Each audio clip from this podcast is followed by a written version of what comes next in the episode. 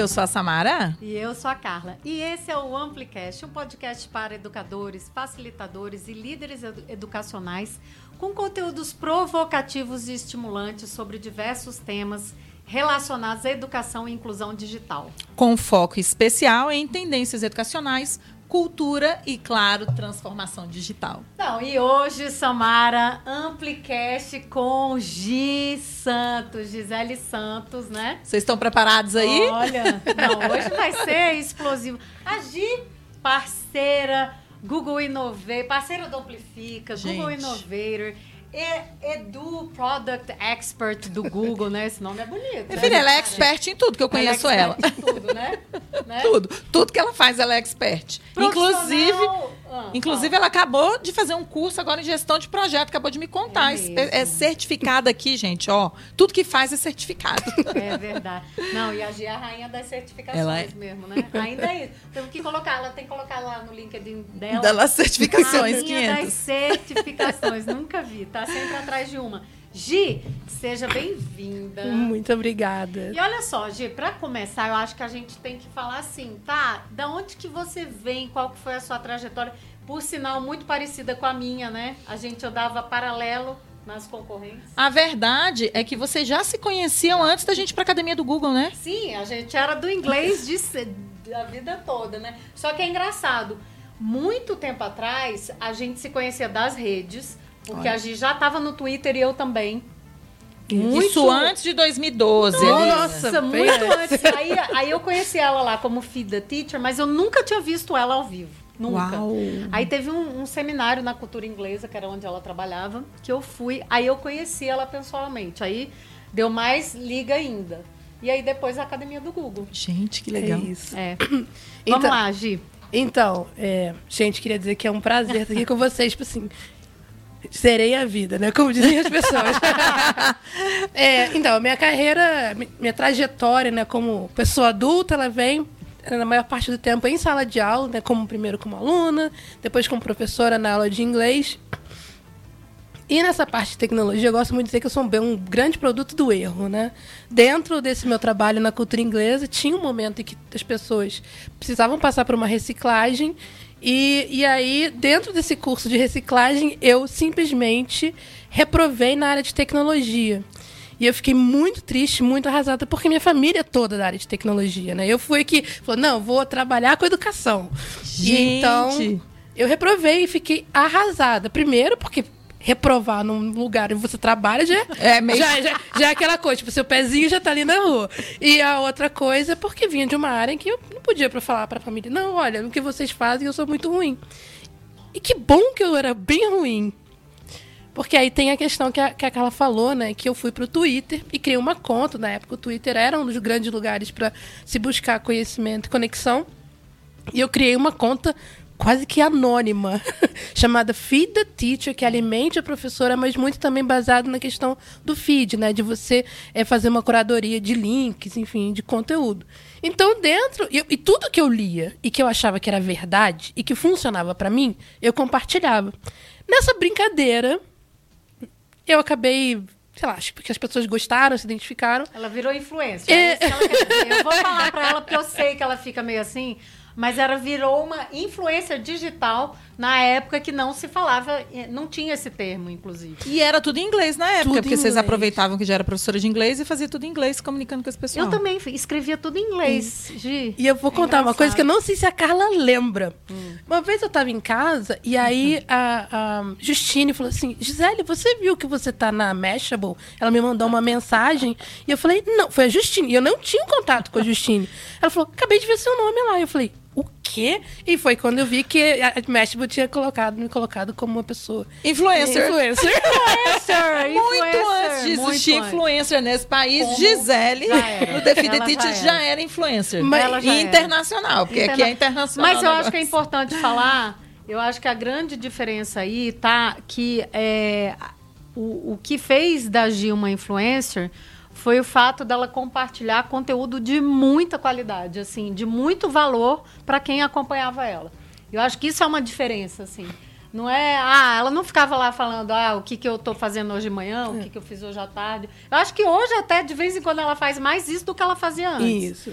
É, hoje ela mescla mais. Mas o que antes... me chamou a atenção foi assim, de, é engraçado isso, que a gente sempre fala, do limão, uma limonada. Não foi o que aconteceu com você, foi uma coisa que deu errado. Muito errado. Muito errado. tipo, caraca, não sei nada sobre isso, vou e dar um jeito de aprender. história é. da gente. Você não sabia, não, né? Não.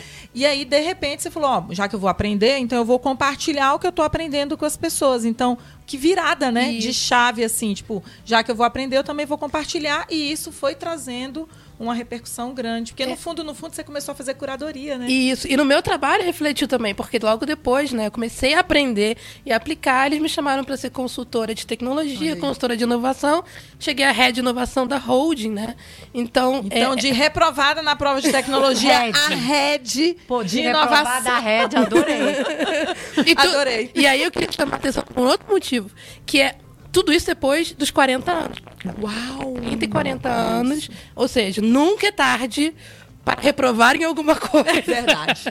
e começar nem para reprovar, nem para conquistar é, nada. Exatamente. Que legal, Gia. Eu não sabia nem a Carla, né? Não, dessa história, é. desse fail aí, dessa... Super fail. É, no começo eu não sabia não, mas é, já, já me conectei com ela muito no Twitter, assim. Eu, já eu era famosa. Sim, eu acompanhava ela direto, assim. A gente se acompanhava, né? É, exatamente. O grupo era muito pequeno de educadores ainda, no Twitter. Né? Até hoje, né? Assim, é, educadores brasileiros no Twitter ainda é pequeno e agora tem toda a situação com o próprio Twitter e tal, que, é. enfim, as pessoas estão meio sem saber. É Mas é interessante que a Gi falou assim: eu vou usar o Twitter para aprender, e a gente ainda usa o Twitter para aprender. Muito. Eu, eu ainda assim, eu diria que fora é o Mendeley, né, que é a minha, minha curadoria de artigos científicos, o Twitter é o local que eu mais obtenho informações sobre coisas novas, pelo menos. Assim, ah, ouvi falar, inclusive é o nosso tema de hoje, inteligência artificial. Também. Ouvi falar de inteligência artificial a primeira vez no Twitter. E aí eu falei, aí sim, aí eu vou pesquisar outras fontes tal, mas ainda é um canal eu acho bem intenso de informação, assim. Vocês ainda usam muito, Eu né? uso muito, mas eu ia perguntar para Gi se ela vê alguma mudança, assim, porque é, eu não sei.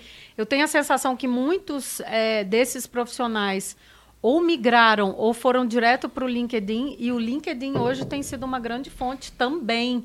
E antes não era tanto quanto é hoje, assim. Então tá balanceado aí Twitter e LinkedIn. Eu tenho pegado muita, eu tenho lido muito no LinkedIn. Eu não sei com você, Gi, qual a sua experiência? Eu assim? uso os dois, eu acho que eu, é, tenho, eu, eu tenho um caminho que é quando eu quero saber uma coisa mais direta, né, sem muito é, na verdade, assim, antes de ir pro LinkedIn, eu gosto de ir no o Twitter, é, porque o Twitter é mais seco. Então ele tá, é. ó, é isso aqui, você tem 140 caracteres ou aquele, os fios, né, para você. Os são maravilhosos. Mas ele é mais seco ele, e ele tira um pouco daquela coisa do influencer mesmo, é. né? Que às vezes no LinkedIn tem muita coisa motivacional, tem, tem. enfim. Então, eu geralmente eu vou do, do Twitter pro LinkedIn. Oh. Eu faço esse caminho que é de fazer uma curadoria prévia para mim mesmo. Tá. Massa. E aí lá no LinkedIn você se aprofunda no assunto. Isso. É, eu continuo usando o Twitter também. Tem eu sido um ambiente dois, bem assim. profundo. Assim. Recomendo muito. Bem profundo. É.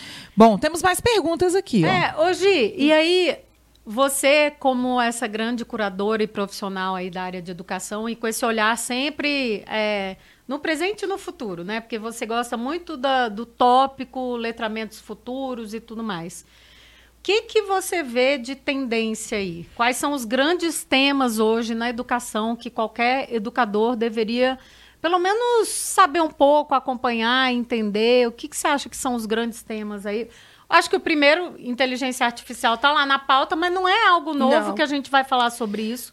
Mas é um tema que está na hype aí. Aí eu vou até anotar. Eu, eu, é, eu acho que a, a primeira coisa que as pessoas pensam né, são nas tecnologias, mas acho que uma pauta que ninguém pode perder é o design para a equidade hum. e que essa é a grande tendência, é, acho que não só na educação, mas para o mundo, né? Então, em que o design ele ganha, na verdade, o lugar que ele merece, que tudo tem design, uhum. e o design para a equidade ele é o que a gente tem que prestar atenção, porque vai, vai ser o design para a equidade que vai puxar ou deveria puxar todas as outras que estão vindo por aí.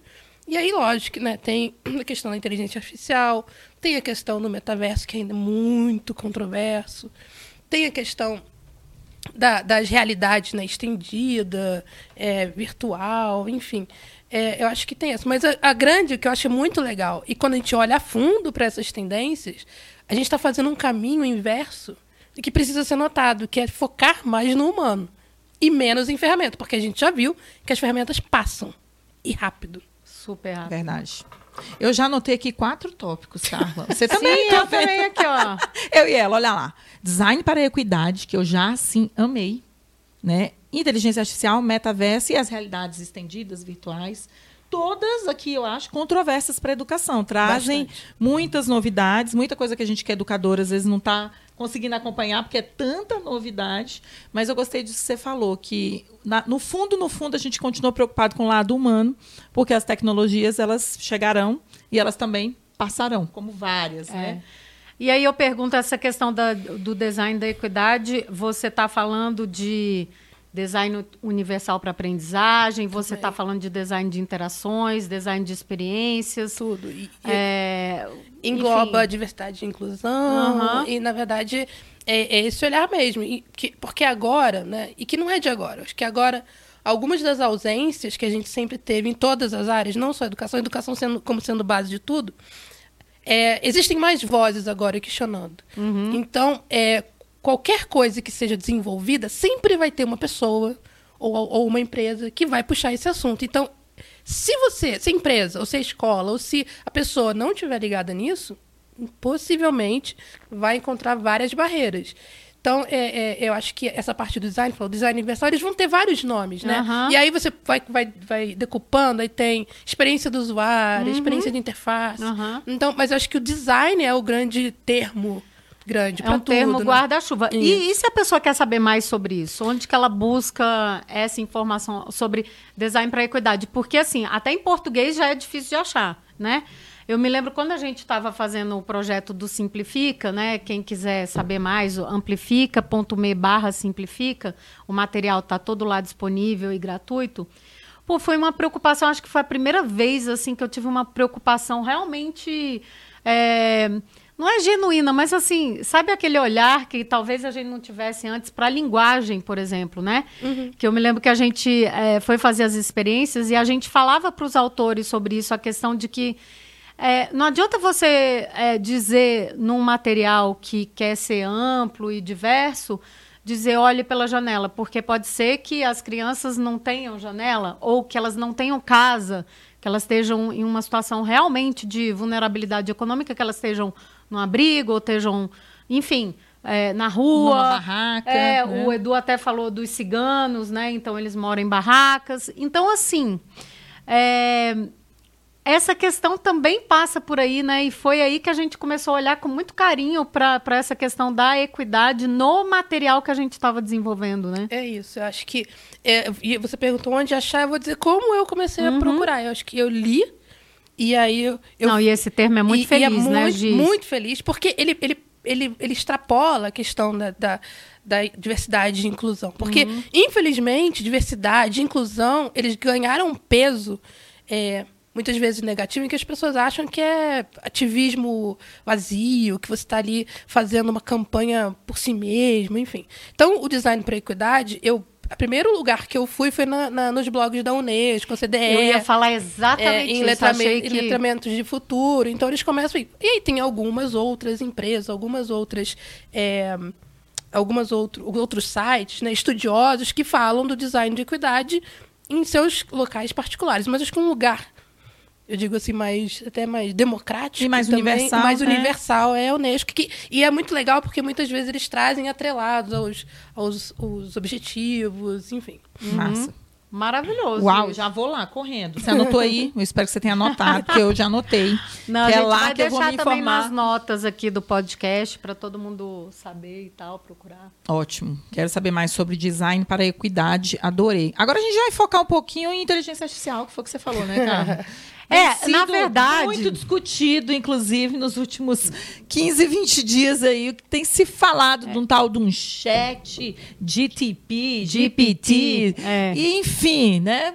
Os, os, eu brinco que a inteligência artificial está entre nós há mais tempo do que a gente imagina. Muito mais. muito, muito mais. mais. De vez Sim. em quando ela ganha esse olhar cinematográfico de que ela vai acabar com tudo, inclusive com as profissões. Então é sempre bom falar um pouquinho sobre isso. Eu estava até comentando com a Gisele na, na vinda para cá que o Azagal, né, que vocês conhecem, todo mundo aqui do Nerdcast, ele publicou um videozinho de um robô é, subindo e descendo escadas e falando: Ó, oh, vocês estão com medo da inteligência artificial? Olha isso aqui. e tá até brincando um pouco com isso. É, a gente leva na brincadeira, mas a gente sabe que é um assunto sério, que precisa ser discutido. E a gente que é, estuda né, inovação e tecnologia na educação, a gente tem uma. Eu tenho uma tendência a não ter medo, eu não sei vocês. Eu tenho uma tendência ah, a não ter medo. medo. Nenhum, ao contrário. A primeira coisa que eu fiz, quando isso aí começou essa coisa da inteligência artificial é isso. Já existe há muito tempo, gente. Não é nada novo. E já está entre nós. É, já está entre nós. Qualquer processo que você faz, por exemplo, de compra online,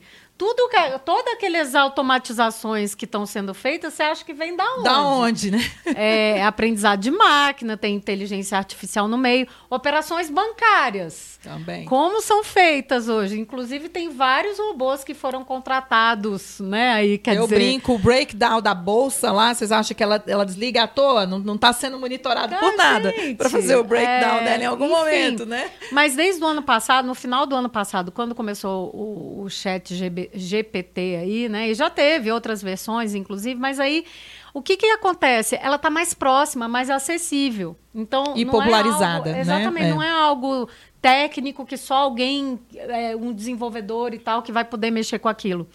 E aí, a, a, minha tendência, e eu tenho certeza que é a da Gi, é tipo assim, cara, eu vou testar. Eu até vi um post da Gi esse final de semana, ela falando dos comandos, né? Que, ele, que a gente chama de prompts em inglês. Eu vou testar isso para ver de que modo a gente pode se beneficiar. Só que, ao mesmo tempo, a gente não pode deixar, né, Gi, de olhar para os desafios. É e tem vários. Principalmente no desenho da equidade, né? No é design isso. de equidade. Então, assim, eu acho que é legal você trazer o que está aí passando, o que está fritando na sua cabeça, quais são, quais são os experimentos que você está fazendo, que eu acho uhum. que isso é muito interessante. A partir daí a gente então, acho que primeiro, acho que a Samara falou, né? Acho que o, o, conceito de inteligência é a primeira coisa que a gente sabe. Que é o primeiro motivo de ter um grande hype. O que é inteligência para mim é diferente do que é inteligência para você. Que é inteligência assim, O que é uma pessoa inteligente? É isso. Ah, então o que é uma máquina inteligente? Quando a gente estuda um pouquinho o assunto, nem isso as pessoas ainda estão é, fechadas no que seja uma inteligência artificial. O que eu posso garantir, estava até contando para a Samara aqui, por enquanto elas são burras. Ah, isso que eu ia falar. são muito burras. Manda. Existem três tipos né, de inteligência que eles falam, né? A narrow, a, a general e a, e a superinteligência. A narrow que eles chamam de inteligência estreita, uma tradução bem literal, que é o que existe hoje em dia. Só uhum. existe isso. É. Ah, Gisele, mas quer dizer que não existe outra? Existe. O que eles chamam de de, de inteligência geral, né? É, ela pode até existir, não está na nossa mão, não vai chegar tão cedo. E a superinteligência, que é aquela que a gente imagina, que é, o que está na cabeça de, da grande maioria das pessoas, aquela coisa da guerra do robô e que o robô vai acordar e vai decidir é que. Da ficção é científica. É da ficção né? científica. E é o que é o que está que tá causando um grande pânico. Eu acho que na, na, na em quem não está mexendo tanto com isso, é, é essa que não vai chegar tão cedo tão cedo a gente não vai ver. Então, é, a primeira coisa, não precisa ter medo.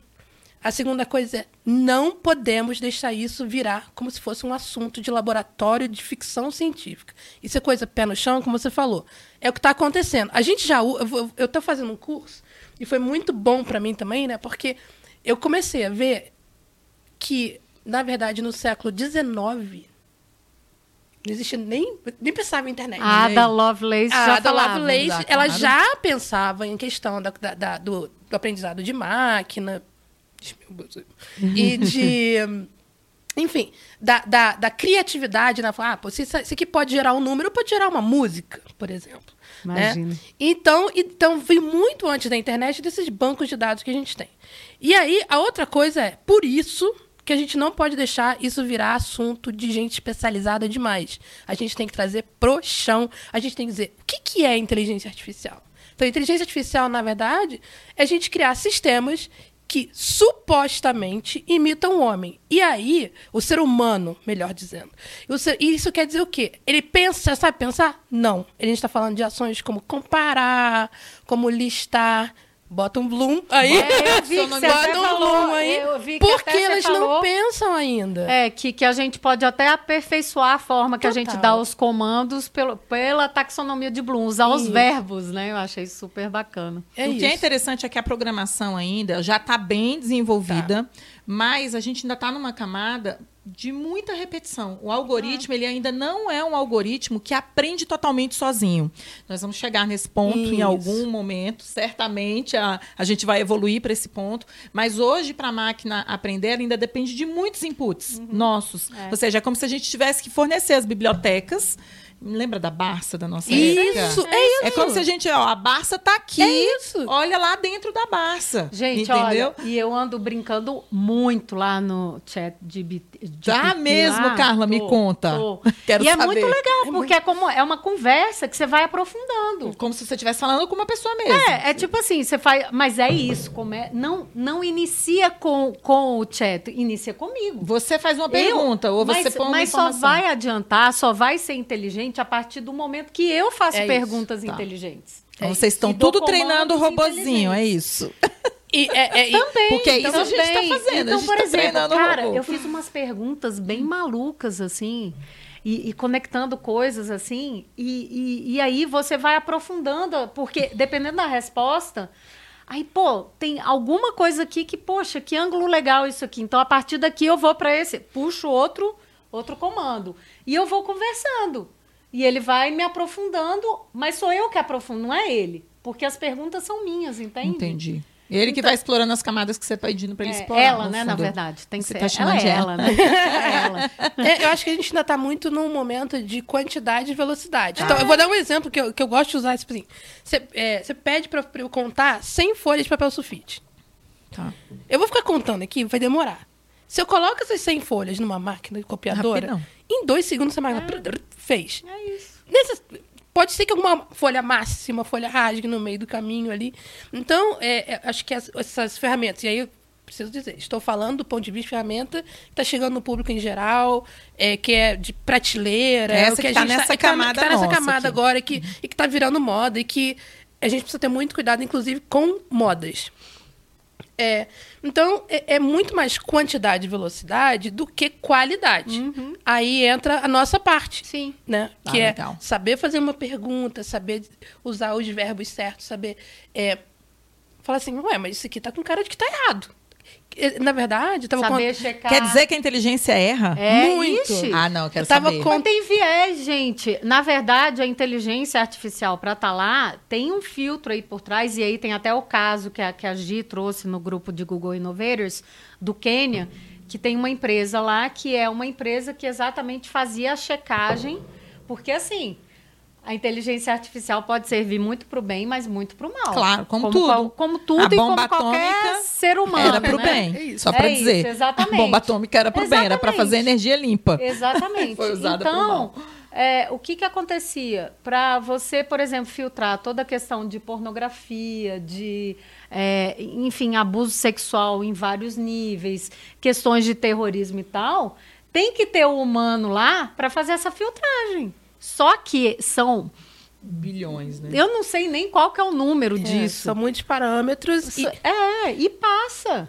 Gi, você fez algum teste que ela errou? Então, eu tava contando pra Tô curiosa. Tava contando que eu, eu, como a Carla, né, eu tenho vários playgrounds, várias ferramentas, assim, porque eu não quero dizer que essa ou aquela é melhor, leve ou use. E tem várias também, São né? muitas, são muitas, né? É, a Vocês ouviram aí, a Gisele ela não é, vários não é parquinhos. Só o chat de G GPT, é uma. É uma. É uma descrita. Gente, tem eu coisa quero a lista, porque eu também quero ir para esse parquinho.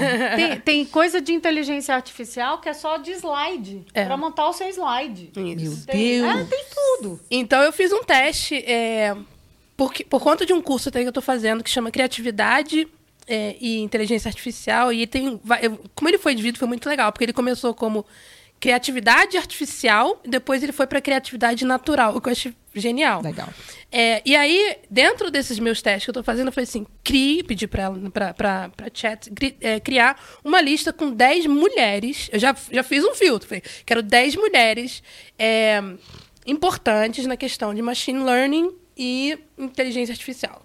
E aí ela me deu, em segundos, 10 mulheres. E aí eu lógico, Lovelace, um monte lá que a gente conhece. E aí eu falei, tá, legal. Agora, dessas mulheres que você me disse que são super importantes, quantas são negras? E aí a, a própria inteligência artificial falou assim, nenhuma. E aí ela vem um, um, recadinho, né? Que é muito comum, inclusive, entre humanos, fala assim: ah, mas né, a gente tem que aprender. Você não foi tão explícita que dentro das mulheres tinha que incluir mulheres negras. Ou seja, a diversidade. A, a máquina já começou muito embranquecida, né? uhum. né? E aí eu falei: não, é, ela falou, então, tá beleza. Então agora eu queria. Aí eu falei assim: vou colocar um pouquinho mais. Mais filtrar, então eu quero 10 mulheres africanas que estão nessa área de tecnologia e inteligência artificial em segundos 10. Aí eu falei assim, massa. Massa. Pô, Vou tem. checar. Vou checar. Inventada pelo menos pesquisou, seis. Pesquisou no Google errado. Seis. Seis dos nomes eram de mulheres importantes, realmente mulheres com grandes feitos, mulheres africanas, né? É, e aí tem nigerianas, enfim, né? no, no, no, quesito, até, né, África não é um país, é um continente, tinha uma diversidade ali, é mais inventado. Elas não eram da área de inteligência artificial, elas não eram necessariamente da área de tecnologia. Então, pegaram só a pegaram... mulheres africanas. Exato. Aí, aí ela fez, como quem diz, ó, oh, tá aqui, isso aqui é mulheres africanas, toma aqui, ó. Gente, isso Sem filtrar. Mim, é, eu não sei, Gi, é um prato cheio para educação. Quer Exato. Dizer, é, é, tipo assim, o pessoal está perguntando. Eu até escrevi sobre isso hoje de manhã, assim, porque se trocar a palavra tecnologia e computador por inteligência artificial, as, os dramas, a galera que está falando, ai, vai, será que nós vamos perder é, empregos por causa da inteligência artificial? Ou será as crianças que, vão deixar de ser pô, criativas, é, as crianças vão ficar preguiçosas e tal. Gente, é tudo a forma como você vai utilizar a máquina a seu favor, na é, verdade. E, e é isso, isso é um grande, acho que é o maior exercício em se trabalhar com inteligência artificial é o exercício da, da gente olhar para dentro e ver que tipo de humano que a gente é.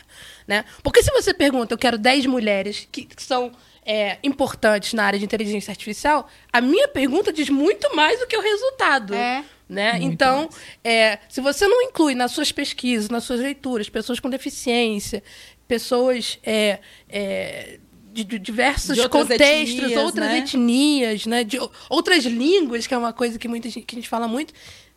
A sua pesquisa vai estar muito enviosada. E a culpa não é da máquina. E aí é, é um ponto que eu, eu, falo bastante, que é o que a gente está vendo agora e que a gente culpa a máquina, isso é porque os bancos de dados são todos feitos por humanos. Uhum. Essas, essas checagens, tudo isso. Então, se a gente não colocar a nossa mão ali agora e falar, opa, olha só, OpenAI, isso aqui não tá legal. Não dá pra você colocar e dizer que você é a solução. E aí as escolas irem comprando, os educadores irem é, sendo né, levados a aprender, a aplicar, quando a gente sabe que não é bem assim. É, e tem também, eu acho que é, vai ter essa, essa mudança na educação de que olhar com outros olhos mesmo. Como é que você faz o dever de casa, como é que você faz uma pesquisa.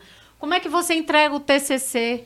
Né? E a gente já está tendo, inclusive, assim, editoriais que dizem assim, é o jornalista X com a ajuda do, do chat do tal. chat GPT e tal. E assim, não tem problema. O problema é a gente achar que a inteligência artificial, a inteligência vai suprir tudo. É, o é problema que existe é no uso é. É, não ético das ferramentas tecnológicas, que não é um problema de hoje. Né? É um problema de sempre. O uso da tecnologia sem ser a favor da vida, a favor da humanidade, a favor da diversidade, da equidade, é que vai ser perigoso. Então, assim, quando a Gisele me contou essa história de que ela trouxe a lista de nomes que não eram científicos. Você tem que fazer um, é uma aula. Gente, isso aula, é uma aula. Gente. Por quê? Porque a gente tem essa impressão de que máquinas e tecnologias não erram mas elas erram porque elas dependem dos nossos inputs e nós erramos. Exato. Né? Nós, eu concordo plenamente com você, Gisele, de que a máquina hoje é reflexo daquilo que a gente sempre teve. Eu me lembro que todas as vezes que eu vou dar uma palestra, que eu vou apresentar dois ou três pensadores, eu sempre apresentava três pensadores homens brancos. E com o tempo, eu, né, o, negócio do pescoço, eu fui aprendendo. Eu não, eu preciso acrescentar, porque eu leio, mas eu não consegui ainda colocar isso nas minhas apresentações. Então também é um movimento interno isso. que a humanidade tem que fazer para se entender na sua universalidade, não, né, e, toda. E assim, os desafios são tão grandes que até o Google é, tem se eximido, assim, ele, ele vai lançar. Uma hora ou outra vai estar vai tá aí. As inteligências ele já tem? Já, não, já... ele tem, mas assim, tipo o Open é, AI que está aí, ele não soltou. Ele vai soltar, não, vai, vai, vai, ele vai soltar. Já, já, ele já falou. Mas ele tem, mas tem Mas segurado... ele já tem internamente, ele não, já claro tem, que é. tem. Todos dentro do, do o Google Chat, por exemplo, ele já tem é vários todo inteligente. É. Já tem vários bots ali dentro, mas tem um deles que ele está segurando por causa disso, por questões éticas, porque ainda é muito complicado. E a gente tem aquele caso famoso, né, de lá atrás da daquela pesquisadora que trabalhava no Sim, Google e tal. Então assim, é, é então, faz parte, essa parte ética aí, essa parte é o que a gente vai ter que lidar. Mas eu acho que isso não exime, principalmente os educadores, de levarem isso para a sala de aula. E nem os líderes educacionais. É, Era isso que eu queria é perguntar para vocês duas. O que, que a gente. Então, como é que a gente que é educador, líder educacional, que está recebendo os alunos na sala de aula agora, inclusive aqui no Brasil, a gente está começando uhum. o ano letivo, tem escola que, inclusive, já começou hoje. Então, até o final do mês aí, a gente está dando início às atividades escolares. Como é que a gente vai lidar com essas informações? Que dicas, né, a Gi e a Carla podem dar para a gente aqui? O que, que a gente pode fazer em sala de aula para não fazer de conta que isso é um tabu? Porque senão fica Ao parecendo contrário tabu. Ah, não, olha, esse negócio aí não tá serve para nada, tá proibido. proibido. nas escolas em Então, assim, que dicas vocês dariam para os professores começarem? Claro, começar a usar, eu acho que é a primeira dica, né? A gente usar enquanto usuário é interessante para saber o que é que tem Isso, lá, né? Acho que a primeira coisa é informação. Primeiro, saber o que, que é, é, falar sobre esses medos, conversar. Eu acho que muito antes de colocar ali né, no,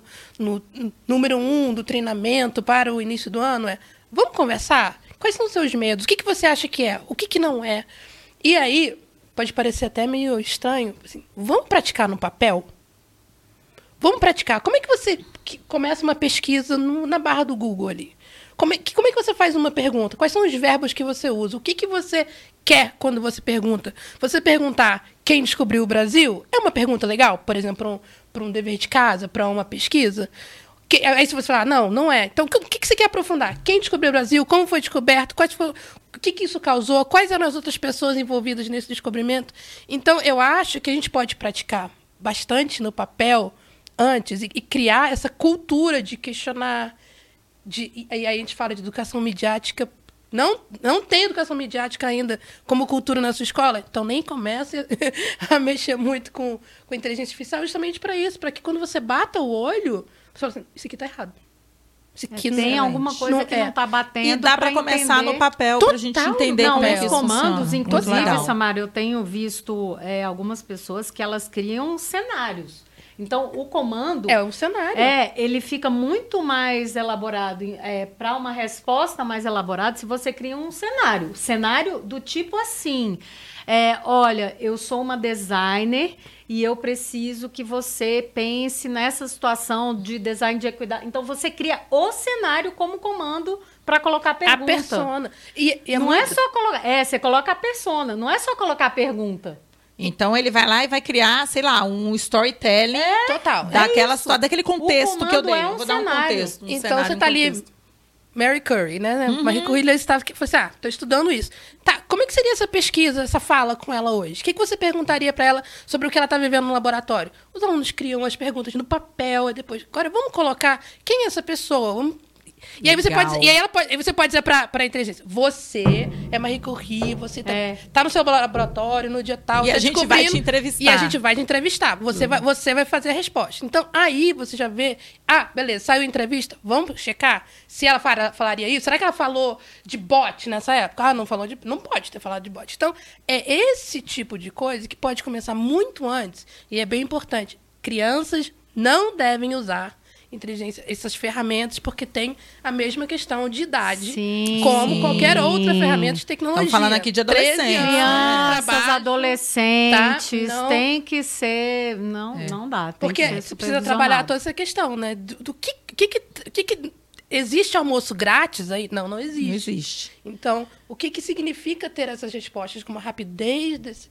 é, e o que, que significa entregar esses dados? Porque quando eu faço inputs, eu estou dando dados para que essa inteligência aprenda mais. É isso que e elas as questões fazem... de poder que estão por trás é, da, criação desses, da, da, criação desses é, Nossa, dessas plataformas. Quer dizer, adorei você tem a dica. Já pensei em várias atividades aqui para fazer que eu faria com os meus alunos, os mais velhos, os adolescentes. E acho que uma maneira interessante de fazer com os professores aí, se você é líder educacional, gestor educacional, de repente fazer uma atividade parecida com essa que a Gisele falou, com os seus professores. Que aí até chegar nas crianças, né, Carla? Até chegar nos jovens, a gente já vai estar tá aí desenvolvendo entre nós é. essa cultura. Essa, isso que você falou, né, de começar com os professores, acho que até mesmo no papel, acho que assim, nas ferramentas, o que você perguntaria, coisas que você quer saber para o ano de 2023 na nossa é? escola. Pô, Escreve no papel. No vamos refinar. Vai refinando até você. Beleza, agora vamos botar lá no chat GPT para ver o que ele pode falar. Que legal. E é. aí você compara. Ah, isso que eu queria. Tava pensando? Não, é diferente. Então.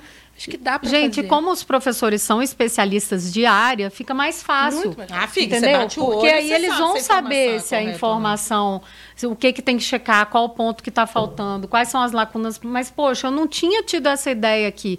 Nossa, que sensacional eu ir por aqui, entendeu? Para fazer listas. Eu já estou pensando pra... nos objetivos de aprendizagem aqui. Total. Então, gente, total. É total. isso. É isso. Vou ter que testar. É, testa para você ver. Como é que é, ela é vai muito, escrever é os objetivos maluco. de aprendizagem que eu quero? É muito maluco. Muito bom, muito, é muito legal. Maluco.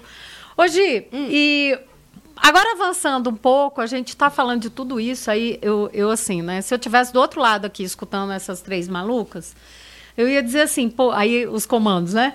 Poxa, mas eu sou professora e eu, eu agora eu tenho que saber inglês, eu tenho que saber maker, eu tenho que, né? Educação midiática. Educação midiática e agora também entender de inteligência artificial, né? É, eu acho que eu acho que é o primeiro, acho que isso é o mais importante dizer. Não, ninguém precisa ser especialista, mas isso faz parte também de saber o que está rolando na sua vida? Né? Em que, onde que a inteligência artificial está batendo na sua porta? Uhum. E, e, também em que lado que ela está trazendo mais desigualdade ou é, é, aumentando, né, o que a gente chama de, do, do fosso ali de, digital, enfim. Então, acho que é isso que a gente precisa se preocupar. Então, primeira coisa, preciso saber programar? Preciso... Não, não preciso. O que, que você acha que é? Uhum. Então, é, eu, eu, gosto muito do verbo curiar, que eu nem sei se esse verbo. Ah, eu adoro também. Curiar. Então, assim, curie. E, e, não tenha vergonha de dizer eu não sei, eu quero saber. Faça uma busca, pergunte para as pessoas. Então, acho que é a primeira coisa. Passou desse passo, falou assim: o que, que eu quero fazer com isso? Porque quando você sabe o que você quer fazer, já é mais fácil de você não ficar afobada com tanta coisa no, no seu prato. E aí é muito importante falar assim, de novo: não tem tecnologia, não tem computador, faz no papel e depois passa. É a mesma coisa? Não, mas vai chegar aqui no seu telefone já já, já tem. Uhum. Tá? Então vai chegar um momento da semana em que você vai conseguir, de repente, falar assim: ah, tem tudo no papel, deixa eu testar aqui um no Wi-Fi que de repente você vai conseguir pegar, num telefone, numa pessoa que você vai poder perguntar. Então acho que, acho que esse é o primeiro recado que eu diria para as pessoas não ficarem muito tensas com esse hype que foi criado, porque esse próprio hype é perigoso. Gente, e, e, o que eu estou vendo acontecer é todo mundo falar assim, porque é ChatGPT, ChatGPT4, blá, blá.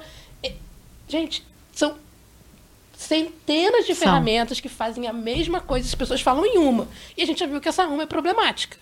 Porque pagou ali dois, menos de 2 dólares para o pessoal para fazer coisas que eles inclusive sabiam que iam causar muitos traumas, muitos danos. Então, para quem estava é, fazendo o filme, tava fazendo, então a gente tem que ter muito cuidado às vezes até de entrar num hype porque é muito bacana e começar passar muito da fase do playground para a fase de indicação. É esse, acho que esse é o nosso maior cuidado agora.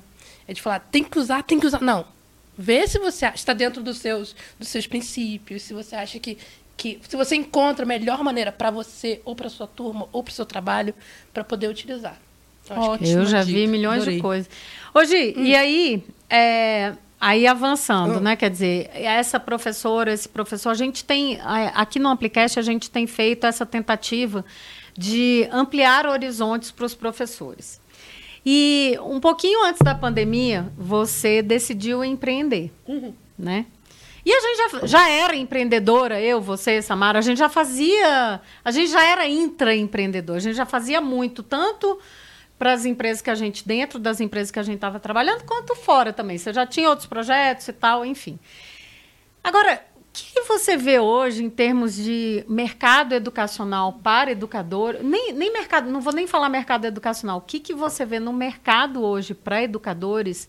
Que amplia esse horizonte além da sala de aula. E não necessariamente você tem que sair da sala de aula. Uhum. Pode ser muito complementar. Inclusive, tem a maioria das pessoas que trabalham com a gente, né? Continua Sam, em sala de aula. Continua em sala de aula e está com a gente fazendo outros projetos maravilhosos. Mas o que, que você vê aí de, de tendência aí, de, de mercado para o educador além da sala de aula? É, eu acho que o educador, ele. o mercado agora está abraçando e começando a valorizar coisas que o educador sempre fez, né? Planejamento de aula, construir uma aula, agora design instrucional. Então, eles vão dando, o mercado está dando nomes e mais oportunidades, principalmente na questão da criação de material didático, material de, é, digital, para que essas pessoas que sempre fizeram de graça possam também trabalhar com isso, né? Não, não quero mais sala de aula, eu quero trabalhar só com é, design de material. Então, eu acho que a primeira coisa que, que me vem à cabeça, muito pensando no que aconteceu comigo, foi eu fiz o design de eu mesma. eu pensei, o que, que eu quero da minha vida e o que, que eu não quero. Então, eu acho que é isso, o educador falou, o que, que eu gosto, o que, que me dá Começou, prazer. Começou, então, por aí esse teu movimento de empreender. Total, uhum. total. E, e, e surpreendeu muita gente, porque dentro dessa mesma empresa, eu estava assim, no momento que para carreira estava lá em cima, assim, dentro do, do, que eu trilhei, dentro da mesma, sendo a mesma pessoa que reprovou ali, naquela, naquela, naquela parte de tecnologia, que é quando eu falei, não, agora eu vou sair, agora eu vou tentar outra coisa. Então, muita gente ficou surpresa com isso. E eu acho que é esse passo de acreditar em você mesmo, falar assim, o que, que eu faço bem, ou o que, que eu quero fazer bem, e o que, que vai me fazer bem. Então, acho que são essas três coisas que do horizonte para o professor que quer diversificar e quer mudar de de área. E não se preocupem com idade. De novo, né? Eu fiz isso já com 48 anos, hoje eu tenho 50, e penso, fazendo cursos e mudando, ah, agora eu quero estudar outra coisa, agora eu quero fazer X. Então, não se preocupem com idade também.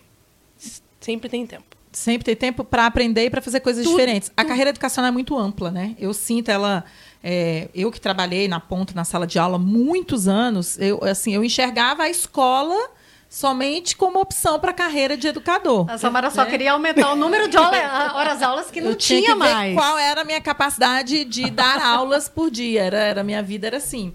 E aí quando eu comecei a perceber que existiam outros ramos na educação, me veio uma angústia mas eu vou ter que largar a sala de aula para ir para essas outras áreas, porque a sala de aula é um ambiente que eu gosto de estar, é um ambiente que eu curto. E, e eu sempre tinha aquela coisa comigo assim também, porque era muito comum na, na minha carreira eu ver excelentes educadores serem tirados da sala de aula para se transformarem em líderes educacionais ou em gestores. E nem sempre essa carreira como líder educacional e gestor funcionava para eles. Então eu sempre ficava assim, pô, mas quando a pessoa é boa em sala de aula, eles pegam e tiram a pessoa de sala de aula e botam em outro cargo. Será que é esse o caminho? Mas hoje eu entendo que a gente pode ter é, uma profissão mais ramificada. É então você pode ser educador, se manter em sala de aula por um período, já que a gente trabalha por carga horária, isso é possível. Então, eu posso ter uma carga horária em sala de aula se eu quiser continuar. Eu posso ter uma outra carga horária em que eu trabalho como consultora educacional, como designer instrucional, como produtora de conteúdo. Aliás, a gente tem feito isso bastante, né, Gi? Bastante. como gestora de projeto. A Gi é a rainha. A Gi é a rainha Gestores de projeto. Então, você começa a diversificar dentro daquilo que você gosta. Esse fim de semana, a, uma, uma colega da minha filha, uma adolescente, estava lá é, em casa e ela me conhece há muitos anos. Aí ela, tia, você nunca mais deu aula? E eu falei, Deus me livre, claro. Não, eu, eu parei de dar aula para educação básica, mas eu continuo dando aula para adultos. Ela, ah, eu não sabia. Então, assim, até as pessoas que convivem ao meu redor passaram assim, mas você, você saiu de sala de aula? Acabou? Não, eu continuo na sala de aula. Hoje em dia eu trabalho com adultos. A Carla até me acompanha, estou com duas turmas, inclusive recentemente aí, é, de adultos.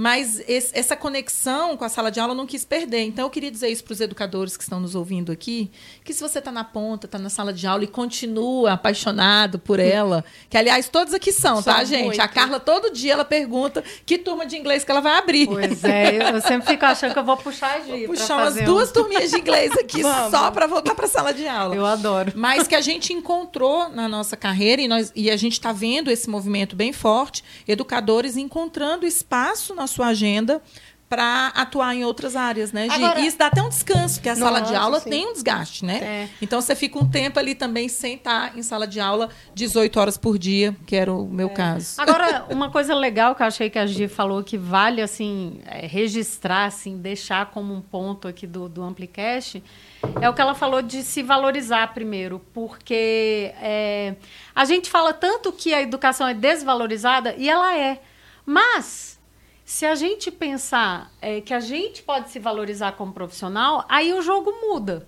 Porque aí você começa a se valorizar e o teu passe começa a se valorizar. Tem uma Sobe, cadeia é. aí, né? E, e, a gente entender o nosso valor realmente no mercado, assim. Porque eu me lembro que é, quando a gente fazia, eu, Gi, coisas malucas de ficar apresentando, viajar para seminários, para apresentar as coisas e tal, é, a gente nem tinha reconhecimento como a gente tinha fora dentro das nossas instituições. A gente passou a ter depois, né? Foi consequência de ir para fora. Né? Então vocês eram isso mais ajudou. reconhecidas fora do muito ambiente de trabalho do que eu, dentro. Eu, assim, isso me ajudou muito, claro, que depois eu fui muito reconhecida, tanto que a gente foi evoluindo.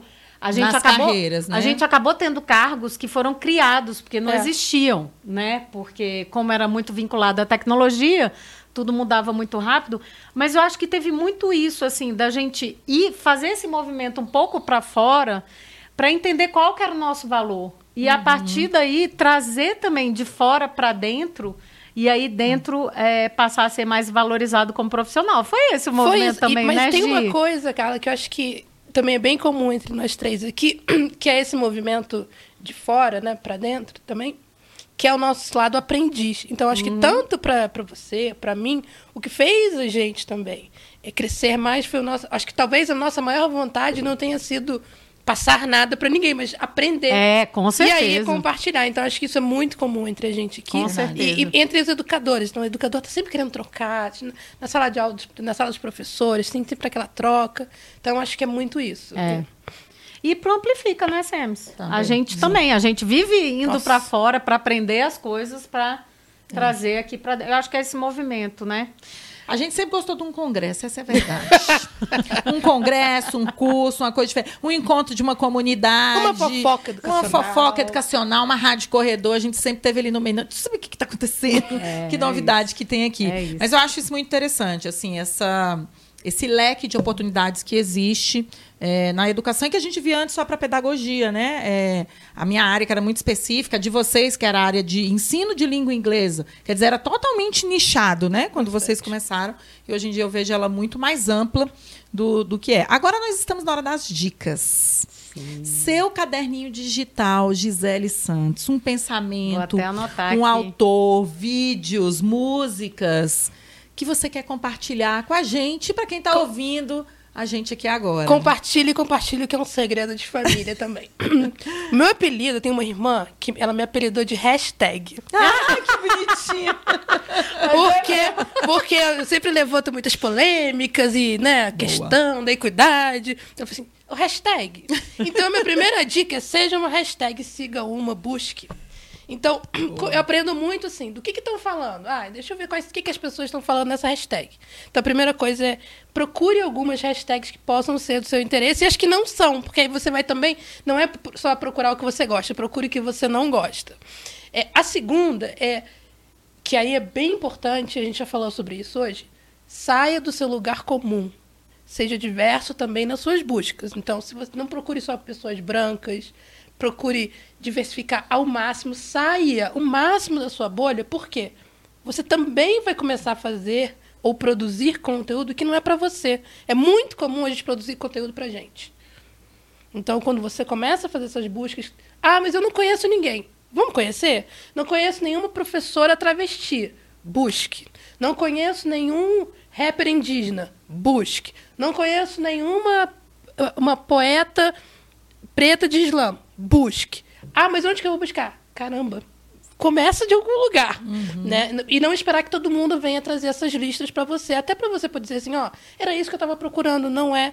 Porque quando você começa a fazer essas buscas, você começa a encontrar pessoas que vão te trazer um, um, um, uma informação muito mais verdadeira do que aquela que às vezes é bem construída pela própria mídia, pela própria empresa que quer falar que faz diversidade, mas só coloca na foto.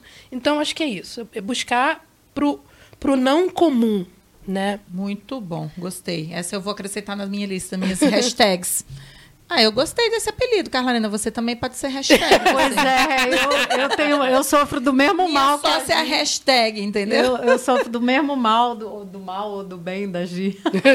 Gi, quando encontrar, é, descobre esse universo e, claro, compartilhe onde você encontrou, o que, que você encontrou, porque a gente só pode ampliar as vozes se a gente também usar a nossa voz né, na comunidade. Então, eu sempre gosto de ressaltar isso, que a gente, depois que descobre algo novo, conhecimento não pertence a gente, ele pertence à humanidade. A gente tem que compartilhar esse é conhecimento. É então faz um post no LinkedIn, faz um fio no Twitter, faz um post no Instagram, um vídeo para o TikTok, mas compartilhe Isso. com as pessoas aquilo que você tem encontrado de novidade, principalmente na cultura, inovação, tecnologia, porque é o que está movimentando o mundo e o mercado educacional hoje em dia, Com né, meninas? Certeza. É Muito bom. Adorei. Poderia ficar três horas? Ah, eu poderia passar, maratonar aqui com a Gi, mas foi um prazer. Queria agradecer. E se você curtiu esse podcast, o Amplicast 21.